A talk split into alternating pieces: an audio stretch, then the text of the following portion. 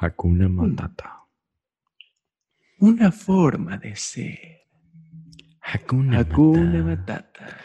Nada que temer. Jesús sería algo así como Simón y, Y yo Pumba. Es como hay que vivir. Vigir.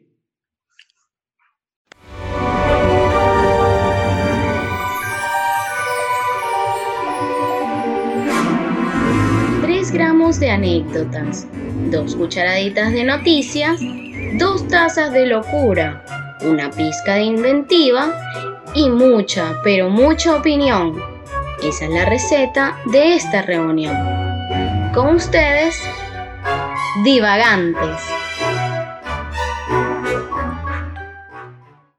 Saludos y bienvenidos divagantes a un nuevo episodio donde siempre sabemos cómo empieza la charla, pero nunca cómo termina. Desde la ciudad de Porto, Portugal, su servidor, Luis Fortuna. Desde Buenos Aires les habla Jesús Castro. Les recuerdo a todos que pueden seguirnos a través de cualquier plataforma, ya sea Spotify, Apple Podcast o Google Podcast y además también en Instagram como arroba somos divagantes. Gracias a todos los que se han manifestado siguiéndonos y nos han dejado su mensaje de apoyo.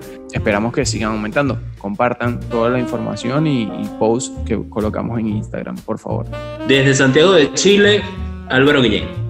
Gracias por el apoyo y el feedback que nos han dado últimamente.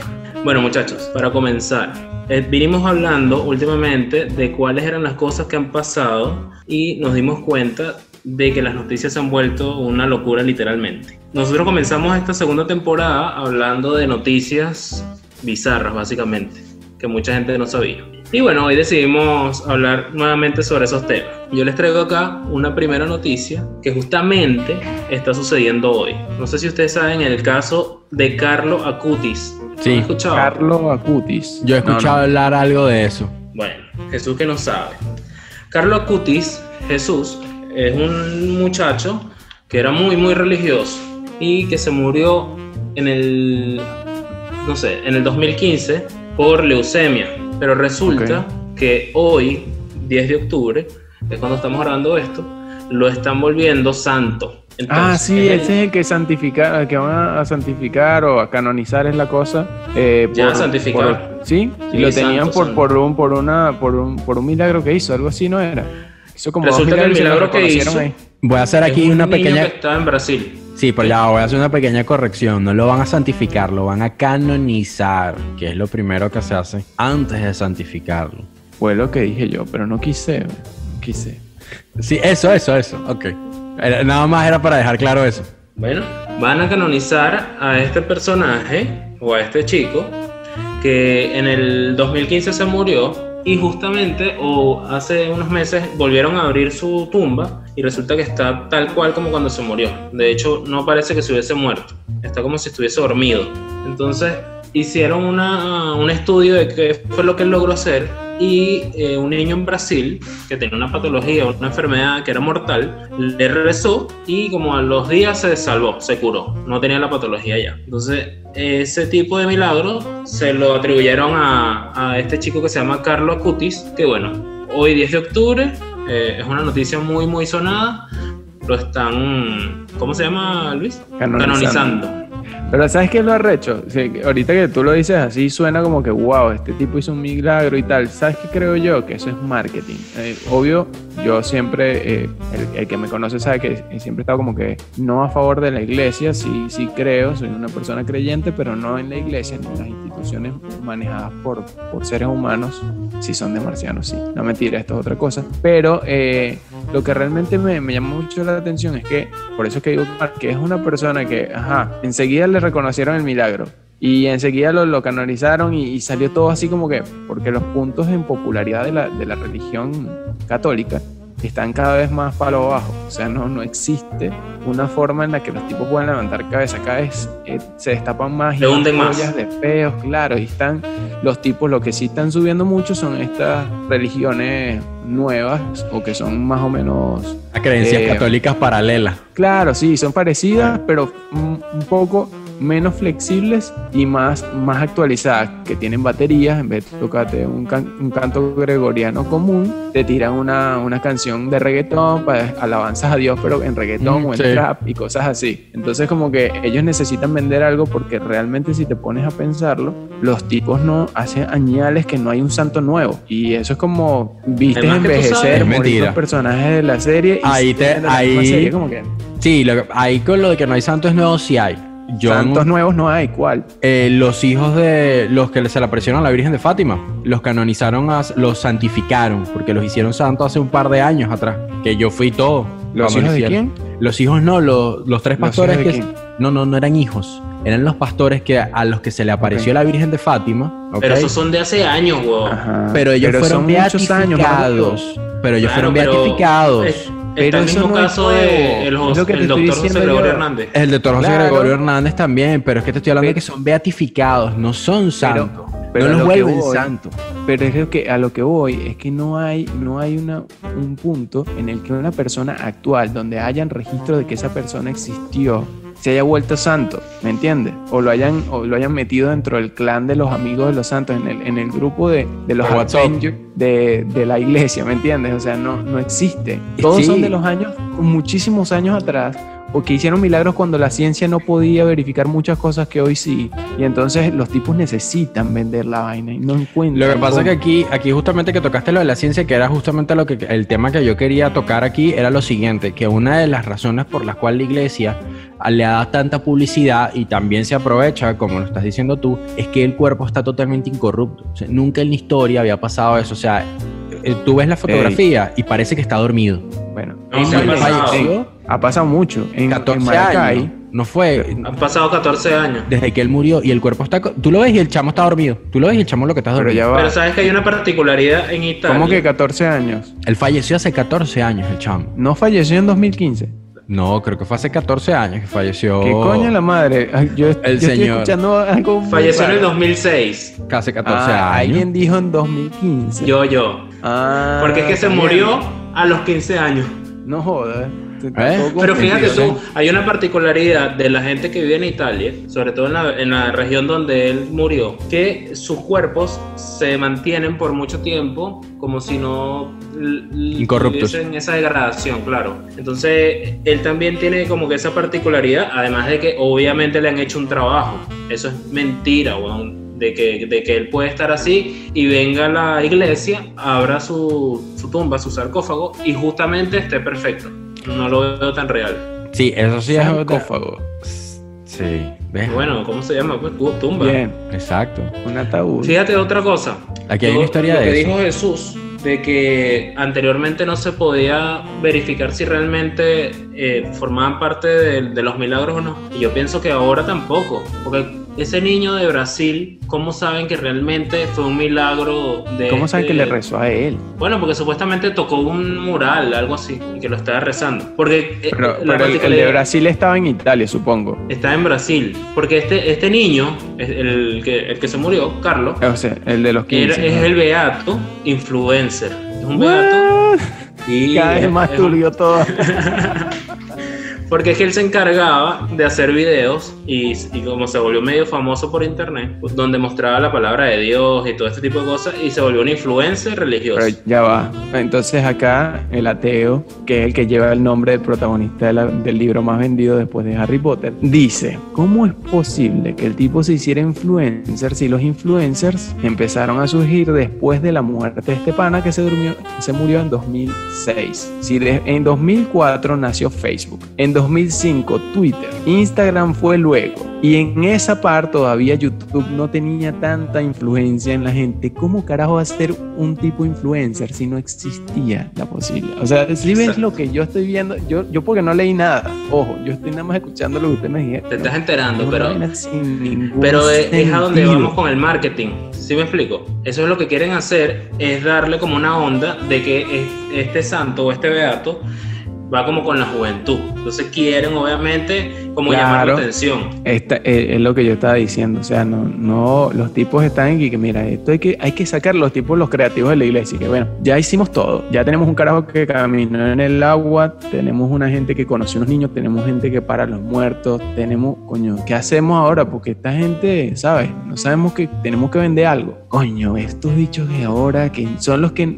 ¿cuáles son los carajos que no nos creen? Los tipos entre 16. Los millennials y 35, 38 años. Esos tipos no nos creen. Entonces a esos carajos vamos a venderle algo que tenga que ver con ellos. ¿Qué les gusta a ellos? Los DJ. A ellos les gusta la rumba. No puede ser rumba. Entonces, ok, rumba no. Un tipo que, ¿qué tal si un carajo que hace milagros, pero por internet? ¿ah? La nueva temporada. Y listo, la pegaron del techo, vamos a sacar una vaina y ¡pum! Ahí está. Un milagro por, por digital. Bueno, pero eh, esa es la, la noticia que yo les traje de primera mano que está sucediendo hoy, 10 de octubre, que estamos grabando esto. Eh, de hecho, lo están pasando en vivo por YouTube. De, bueno, la beatificación de, de Carlos.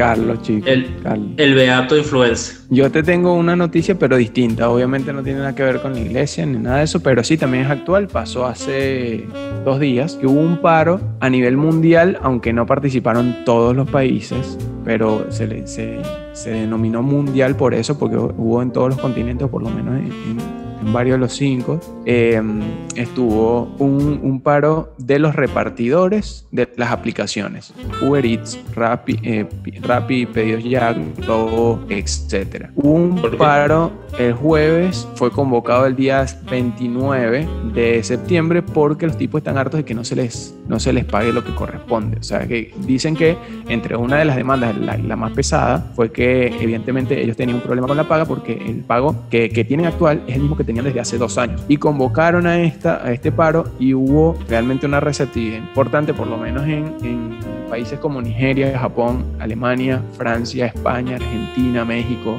Estados Unidos, Brasil, Chile, Ecuador, Canadá. En todos esos... y la colonia Tobar. y la colonia Tobar, tal cual. El día jueves no hubo ninguna repartición. Los tipos dejaron de trabajar. Yo no lo noté porque yo no soy de pedir mucho. Eh, y hace un rato que ya, ya estoy tratando de no comer tanto comida en la calle, no sé qué, pero eh, me imagino que la gente que sí tiene una frecuencia constante, sobre todo... ¿Lo habrá dado cuenta? Sí, lo habrá notado mucho, pero yo hubiese sido partidario de hacerlo un fin de semana que es cuando más la gente quiere pedir cosas, un viernes. Lo que pasa es que no sé, porque los fines de semana, justamente como tú estás libre, tú vas a comer. La ciencia del, del delivery es que tú estás ocupado. En los países donde no hay cuarentena. Aquí, aquí hay cuarentena y hacen esa mierda. Bueno, el punto es que me imagino eso. Aquí hay un caso, ahorita que mencionaste eso de mi actualidad, es que aquí Uber Eats está Uber, no Uber Eats, Uber está un poquito atrasado con los pagos a los trabajadores. Andan medio ahí. Es que Uber creo que está quebrado, esa, esa empresa. Y no entiendo, porque es tan genial. Sí, porque han trabajado como a pérdida.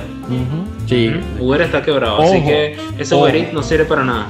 Ojo, pero ya va, ok, está quebrado, pero por ejemplo aquí en Portugal pasó el año que yo llegué aquí, esos años, creo que fue entre el 2016 y 2017, hubo una huelga muy arrecha de los eh, taxistas porque eh, estaban peleando con Uber, pues, porque decían, coño, esto es un tipo cualquiera que agarra, se monta en un carro, se descarga la aplicación, llena el formulario y empieza a trabajar. Y le quitan trabajo a los taxistas. Inclusive durante esa, ese periodo, los Uber te dejaban cerca de donde tú ibas pero lejos de donde hubiera taxi, porque se volvían locos. Era una locura. Que también fue un poco contradictorio. Fue un poco contradictorio y estúpido, porque los taxistas hicieron huelga como por una o dos semanas y los Uber se hicieron millonarios. Porque no había taxi, la gente lo que hacía era llamar a Uber, empezaban a llamar a Uber. Yo prefiero llamar a Uber o, a, o a Bit. Aquí hay Uber, hay otro que se llama Bolt y FreeNow, Captain, Cabify. Aquí hay como mil. Yo prefiero las aplicaciones que el taxi normal. Sí, realmente yo también. Porque primero es más barato, es mucho más cómodo.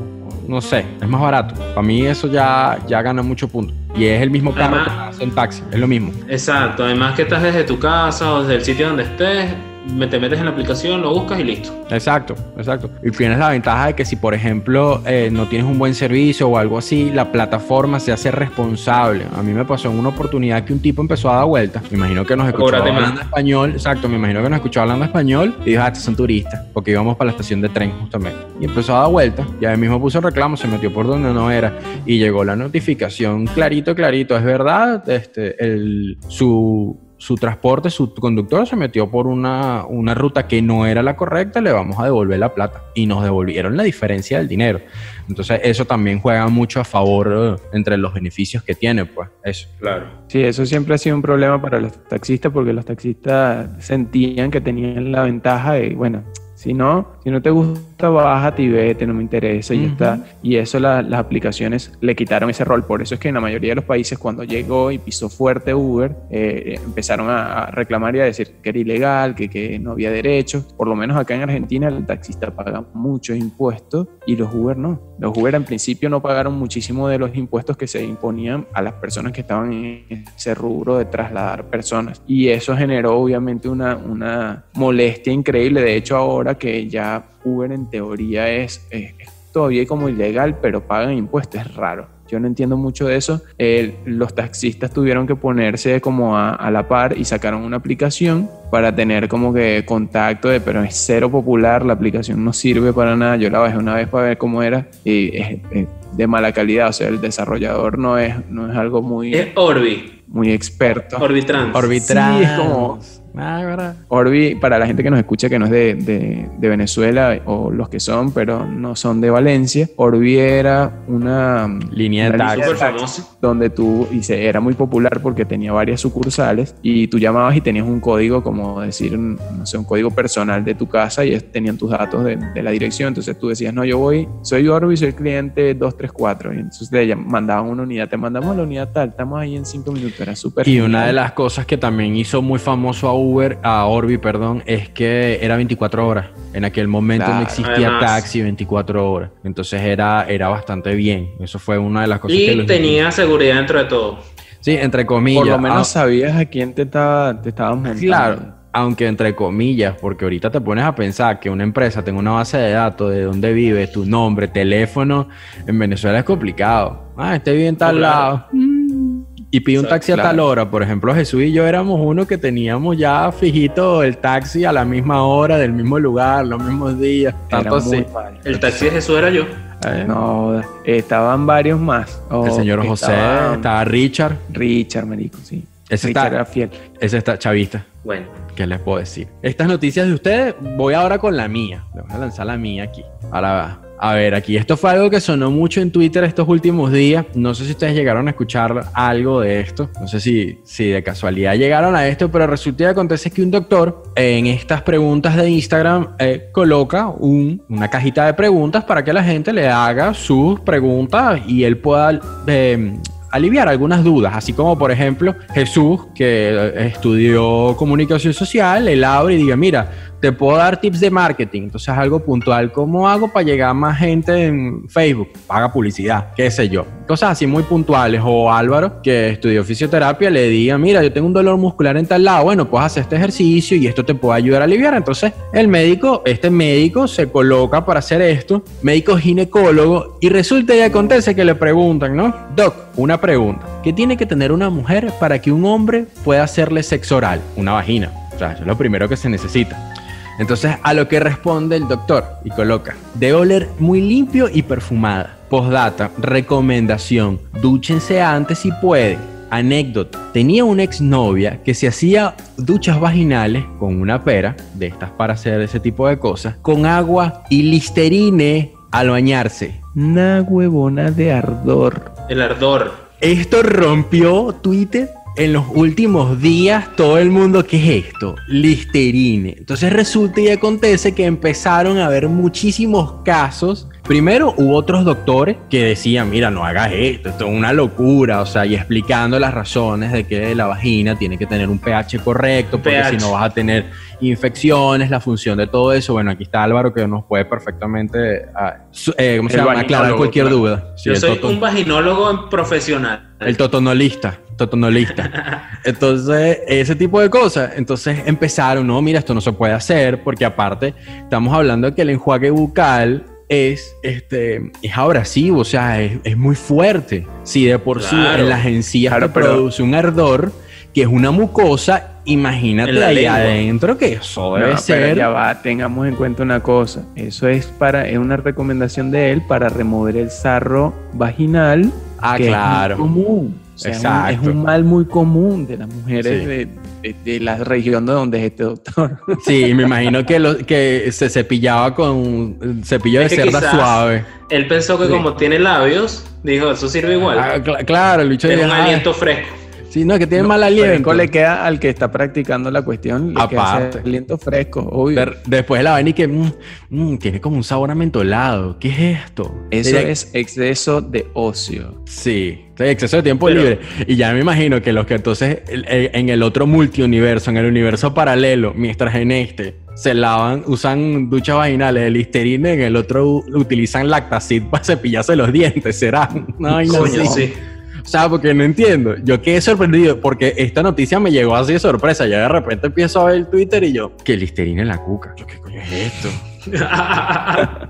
Enjuague vaginal con enjuague bucal. ¿Qué mierda es esta?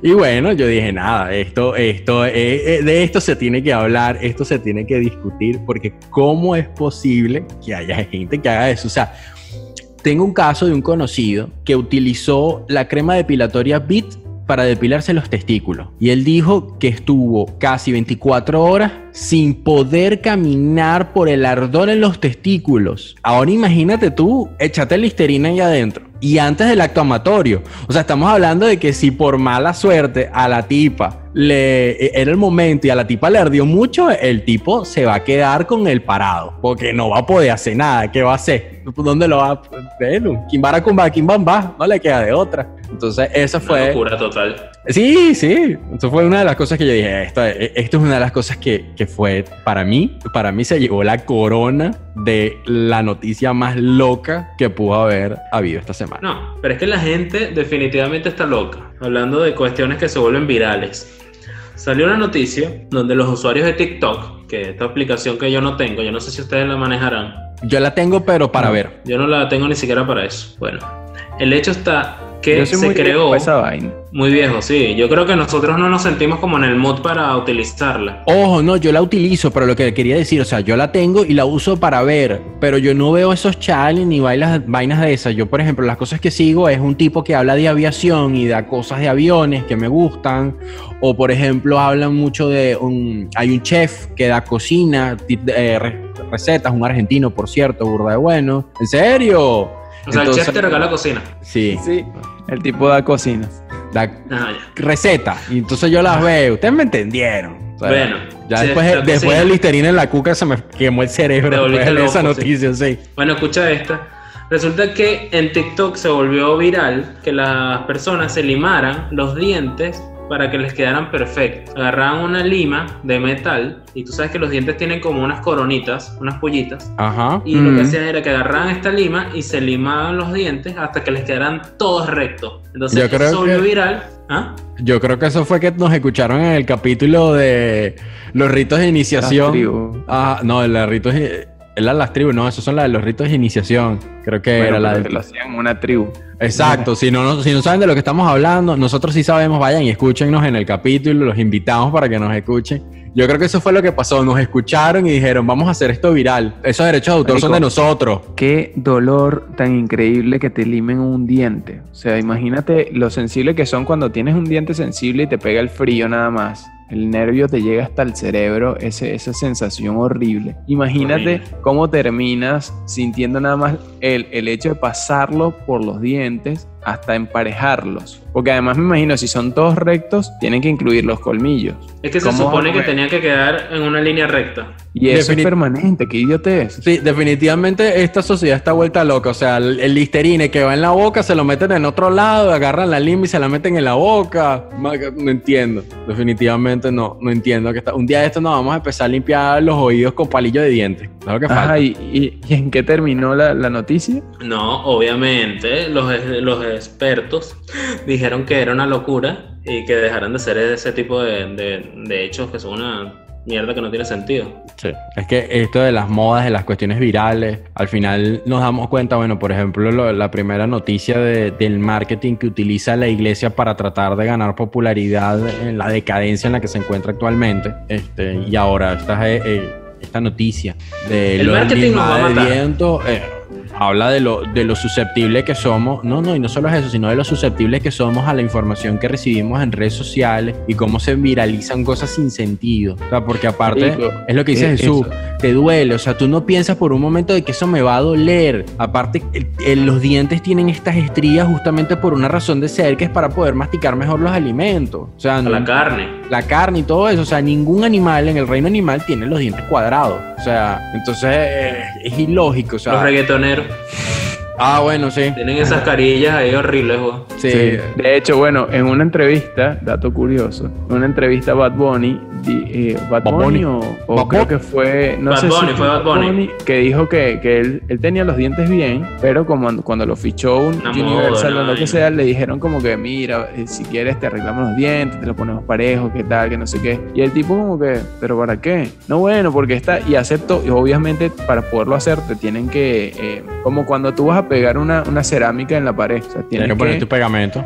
Claro, y tienen que, para, para que pegue o, o eso mantenga la, la unidad, tienes que eh, limar o lijar, es la palabra, el diente para que agarre una porosidad suficiente como para que la pegue y la carilla se pegue, pues. Y él dice, Claro. no hagan esa porquería jamás. O sea, yo lo hice porque, bueno, me, me dijeron y, y lo hice, pero eso está mal. O sea, Bueno. Ni siquiera me hacía falta, yo tenía los dientes más o menos bien, o sea, El- no- no era- Si no me falla la memoria, era 80-90 que los raperos se colocaban dientes de oro, pero no era que se limaban o se lo pegaban, una cosa por el estilo. Lo que hacían era que era una especie de aparato, como una dentadura que se colocaban de Claro. oro y ya. O sea, yo no de sigo a hecho, someter a nada de eso. todavía lo usa. Sí, y, y después más, yo creo que un poquito más para acá que se puso de moda que se ponían diamantes, incrustaciones de diamantes y todas esas cosas. que esos son ¿no? grills. Eso no, exacto. eso va encima del diente como, como Claro. un protector bucal. Claro, pero, pero es un poquito más inteligente que tú agarrar y hacerte, limarte con una lima el eso. No, voy a agarrar un esmeril y me voy a arreglar los dientes. No, no. Sin sentido total. Pero bueno, básicamente la sociedad está vuelta eh, loca desde hace mucho tiempo. Ahora lo podemos evidenciar más fácilmente gracias a las redes sociales y obviamente gracias a todas las basuras, porque todos tenemos voz dentro de las redes y muchos de nosotros no merecería tener voz, mucho menos votar, pero bueno, lastimosamente así somos. Todos tenemos acceso a eso. Eso desen- desenlaza en un desastre gracias a este tipo de noticias locas que, que- que estamos viviendo y hablando el día de hoy. Desde Buenos Aires se despide Jesús Castro. Desde Santiago de Chile, Álvaro Guillén. Lo, que, lo último que le iba a decir, el- ¿se acuerdan la noticia que vimos al principio de la segunda temporada de George Floyd? Sí. Que lo mataron. Bueno, el que lo mató, el policía, pagó un millón de dólares de. ¿Cómo se llama esto? Fianza. De la cárcel. De fianza y bueno, está libre. ¿Cómo consiguió un millón de dólares? Eso es lo que la gente se pregunta. La izquierda comunista que está man- man- man- ¿cómo se llama? Patrocinando todo este poco de porquería. Desde la ciudad de Porto, Portugal, se despide Luis Fortuna. Y por favor, no se a enjuagar la boca con jabón íntimo.